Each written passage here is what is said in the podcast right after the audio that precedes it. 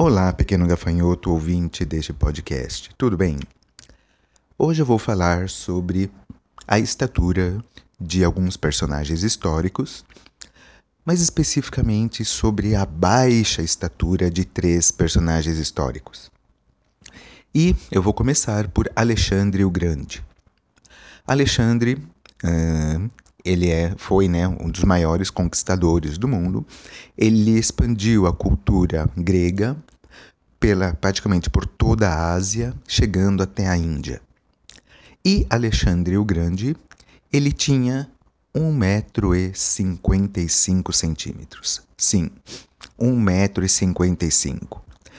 Não que eu né, relacionasse o, o grande do pseudônimo dele com a altura dele, mas com certeza é com relação ao que ele conquistou.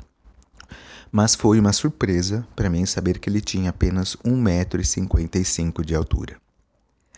O outro personagem é Napoleão Bonaparte, né?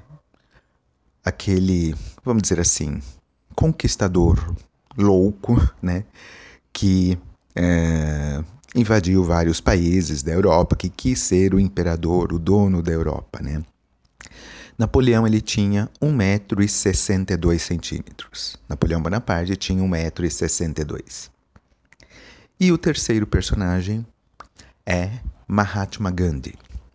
Gandhi, que através da sua revolução pacífica, né, conseguiu mudar muitas situações na Índia. Gandhi ele tinha 1,60m.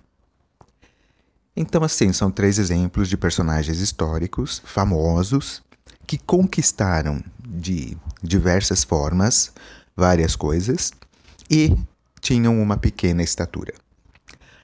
É mais um pequeno vídeo deste meu podcast, né, de curiosidades. Muito obrigado por ouvir e até o próximo. Tchau, tchau.